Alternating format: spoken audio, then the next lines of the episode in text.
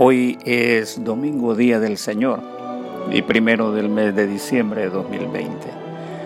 La lectura del Evangelio según San Marcos capítulo 1. El principio del Evangelio de Jesucristo, Hijo de Dios, como está escrito en Isaías el profeta. He aquí yo envío mi mensajero delante de tu faz, el cual preparará el camino delante de ti voz del que clama en el desierto, preparad el camino del Señor, enderezad sus sendas. Bautizaba Juan en el desierto y predicaba el bautismo de arrepentimiento para perdón de pecados.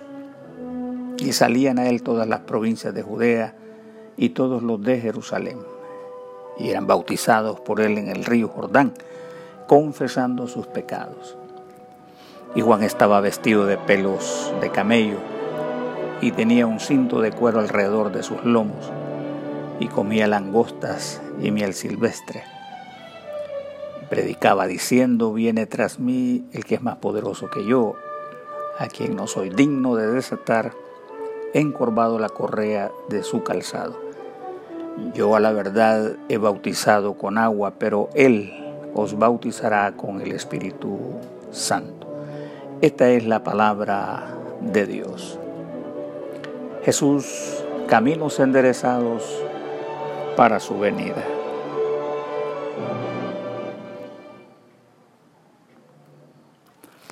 Los caminos del Evangelio siempre están presentes. Este mensaje de Dios recalca de forma permanente sus senderos que muestra al hombre para su redención. Su obra redentora siempre didáctica, siempre disponible para el hombre de buena voluntad la llegada del Mesías en tiempos de oscuridad estuvieron siempre acompañados de su bendita providencia y señala los senderos propios para todo aquel que acuda por más luz, por más propósito para su vida y el llamado a vivir en su eterno sendero del bien. En el antiguo tiempo rugía la voz del profeta diciendo, deténganse en los caminos y observen bien, pregunten por las sendas antiguas, Pregunten por el buen camino y transítenlo y encontrarán la paz para su alma. Pero muchos dijeron, no tenemos interés. El surgimiento de Juan el Bautista, un profeta verdadero, un hombre que cumple certeramente su papel de fiel profeta de Dios, tiene propósitos muy claros en la antesala de la venida del Redentor del mundo. Esta época de Adviento remarca en nuestro ciclo de reflexiones el efecto de la fe desde esta fase. Adviento es una palabra latina, adventus que significa venida, llegada inminente de algo o alguien que está por llegar y que a la vez esperamos con vehemencia. Se trata de un tiempo de espera. Además, una rememoración de su primera venida, la cual se dio en forma humilde y humana. Es un tiempo de espera y súplica por su última y a la vez segunda venida, la cual hará el Señor como juez del mundo. Es además un tiempo para el arrepentimiento y la conversión. La voz de Juan decía, arrepentidos, porque el reino está cerca. Celebramos así esta venida con gozo, vigilantes, celebrantes del misterio celestial de Dios con nosotros y su preciosa encarnación. Juan es el profeta que allana el camino del Señor. La misión de Juan es preparar el ambiente del Mesías para su arribo bajo el método de la predicación. Este llamado al arrepentimiento es cumpliendo con el rito bautismal, proclamando al que había de venir, el Mesías Salvador. El pasaje nos hace recordar el pasado portentoso de Dios en la maravilla de la vida, quien pone todas las cosas en orden del caos pantanoso bajo la custodia del portentoso Espíritu de Dios, quien se movía en la superficie para testimonio nuestro en su palabra, en medio de la oscuridad, desorden y condición abismal. Juan fue un mensajero enviado para preparar el camino de Dios todos sabemos que cualquier destino tiene una ruta, tiene una vía. La salvación también tiene su sendero en Jesús, quien proclamó enfáticamente ser el camino, la verdad y la vida. Así como una señal, Juan bautizaba por mandato y un signo apropiado de los tiempos, anunciando la llegada del que bautizaría en fuego purificador, con limpieza de alto poder, de aquel que hace el trabajo del pulidor de la plata, del afinador de oro para fortalecer los corazones, a Dios en actos de justicia. La venida del Salvador llega para juicio, cual testigo contra magos y encantadores, a manera de los shows en locales religiosos o de la televisión. Desafía a todos los engañadores, a quienes conspiran contra el pobre, a los ricos que juegan con el salario del jornalero, con la condición de la empobrecida viuda o mujer vulnerable, carente de afecto, los que trafican con el temor del inmigrante, a todo aquel que se burla y explota del sufrimiento del huérfano y quienes no tienen temor de Dios. No hay duda, por los registros del Evangelio, que la obra purificadora corresponde a este Jesús el Cristo, que es la figura central del Adviento. Dios nos trae salvación desde los lugares inhóspitos. Esta figura del desierto, la sequedad, deshidratación de la fe, se convierte en ámbitos esenciales para el pueblo. Al igual que ocurre con el nuevo pueblo de Dios, aquel Israel antiguo fue redimido con brazo portentoso y fuerte, así como ocurre con la iglesia. El Israel nuevo, la iglesia cuya salvación se manifiesta repetidas veces en el dolor, la desesperanza, el ambiente eh, propio de la conversión y el arrepentimiento, porque donde hay señales del pecado abundante surge el signo de la gracia sobreabundante. A manera de ofrecer una brevísima explicación de lo que consiste la señal del bautismo de Juan, los estudiosos afirman que hay dos posibles razones por las cuales Juan bautizaba.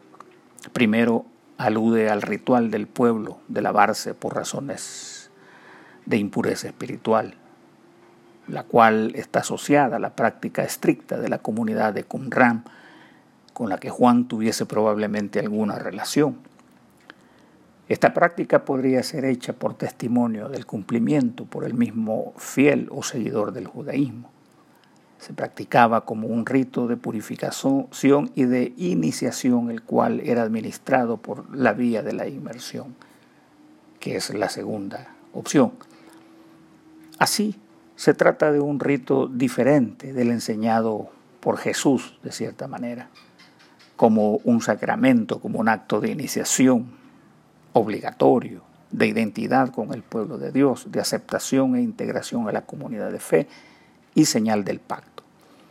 Ser parte de esta salvación puede incubar desde el reconocimiento de nuestra condición de miseria, desde la aceptación de un Dios justo, perdonador, redentor y salvador del hombre en su mísera condición del extraviado. El antiguo padre de la iglesia, Eusebio de Cesarea, ya por el siglo III, decía de Juan el Bautista, la venida del Mesías ha de darse en el contexto del desierto, Allí revelará la gloria de Dios. Su salvación será manifestada y llegará su conocimiento a todos los hombres. Ahí en el desierto del Jordán, Cristo fue mostrado en su gloria, se abrieron los cielos y el Espíritu Santo descendió, así como la voz del Padre dio testimonio de su Hijo. Se dice de hombres dedicados a la reflexión que también ahí donde está presente la zona caliente, el acto de peligrosidad, el riesgo por la vida, la falta de esperanza y donde el hombre carece de opciones, ahí acrecienta su salvación. Aquel hijo pródigo hizo un viraje con su mirada al encontrarse con sus ojos fijos en el fango en compañía de los cerdos, que adelantaban su glotonería a su necesidad. Saulo se alimentó hasta el empacho de los códigos morales de una religión que ya no satisfacía el hambre de su sedienta alma y fue derribado de un golpe certero por la gracia de Cristo. Saqueo, cuya alma cauterizada por la inmoralidad y a pesar de sus comodidades materiales, a coste del sacrificio del pobre, encuentra la paz y conversión en medio del tumulto y aferrado al grueso sicómoro, donde la mirada de Jesús le regaló la simpatía que nadie le daba, ni aquellos más cercanos le ofrecía ni por cortesía. Es la soledad, es la miseria, es el desprecio, la aridez del alma, la carencia de comunión, la que permite un ambiente para que Jesús sea proclamado y se encuentre con el hombre perdido, sin salvación. Esperemos entonces, hermanos, confiados a Jesús, con sencillez, humildad de corazón y con espíritu benevolente. El salmista dijo, el sacrificio que Dios espera es el espíritu quebrantado.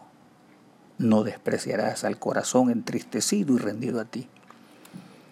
Se puede afirmar que Juan carecía de los atuendos del gran maestro de Israel, de los signos para un hombre que erradamente muchos pensaban que era necesario para su certificación de profeta en esa época.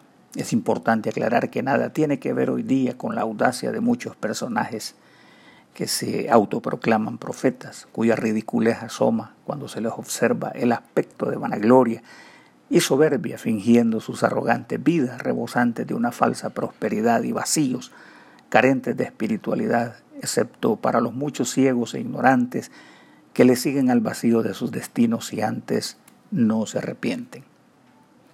Juan, este profeta que anuncia a Jesús, era de porte seguro, y vestimentas ajenas a los trajes de seda donde esconden muchos impostores del púlpito.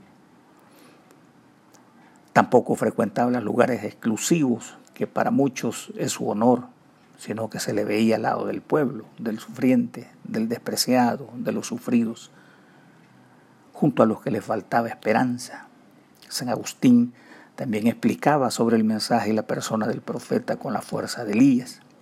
Decía Juan era tan grande que podía pasar por ser el Cristo. Pudo abusar del error de los hombres y sin mucha fatiga, pero no lo hizo. Les pudo convencer que él era el Cristo, cosa que ya sus oyentes lo habían pensado. Pero no tuvo necesidad de sembrar el error. Le bastaba solamente confirmarlo. Pero siendo amigo del esposo lleno de celo por él, dio testimonio a favor del amigo para ser amado en él y aborreció ser amado en el lugar de él. Juan dijo, no ser Elías, ni Cristo, ni profeta alguno, sino la voz que clama en el desierto, una voz que proclamaba la palabra, o sea, al mismo Cristo. Así en Juan hallamos un hombre de Dios, con el temperamento de Elías, férreo, hijo del trueno, caña sólida sin doblez, este profeta cuya voz rugía cual león, se puede decir que el mal de nuestras épocas sigue siendo peligroso para un hombre y su orgullo, tener poder sobre las masas, ya que éste se enaltece con facilidad y adopta hábitos peligrosos para su alma. Juan el Bautista tenía un elevado concepto de Cristo, no así el peligroso asunto de autoexaltarse tanto que se llegue a demostrar que no le apreciamos en su honor y su grandeza. Recordemos a Jesús diciendo, si antes no os arrepentís todos, pereceréis de igual manera.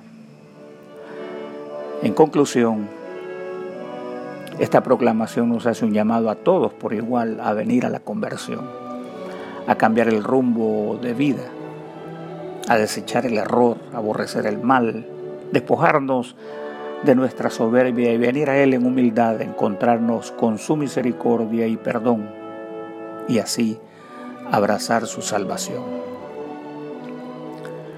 Lo áspero del ambiente también, hermanos, nos invita a desechar la infamia del consumismo, reconocer la manipulación de la verdad, que es objetivo de los medios de comunicación, e inclinarnos por esa verdad en Cristo Jesús. Finalmente estar atentos a su venida, a su manifestación en cualquiera de sus formas. También a la desesperación del necesitado, del sufriente, del que espera en Dios, porque donde hay miseria y desesperanza, ahí se presenta su salvación. Oremos. Señor Todopoderoso, rico en misericordia, cuando salimos animosos al encuentro de tu Hijo, no permitas que lo impidan los afanes de este mundo. Guíanos hasta Él con sabiduría divina para que podamos participar plenamente de su vida. Por Jesucristo nuestro Señor, quien vive y reina contigo y el Espíritu Santo, un solo Dios, por los siglos de los siglos. Amén. Que Dios Todopoderoso nos llene de su riqueza con los galardones eternos, cuando vuelva de nuevo en la majestad de su gloria. Amén.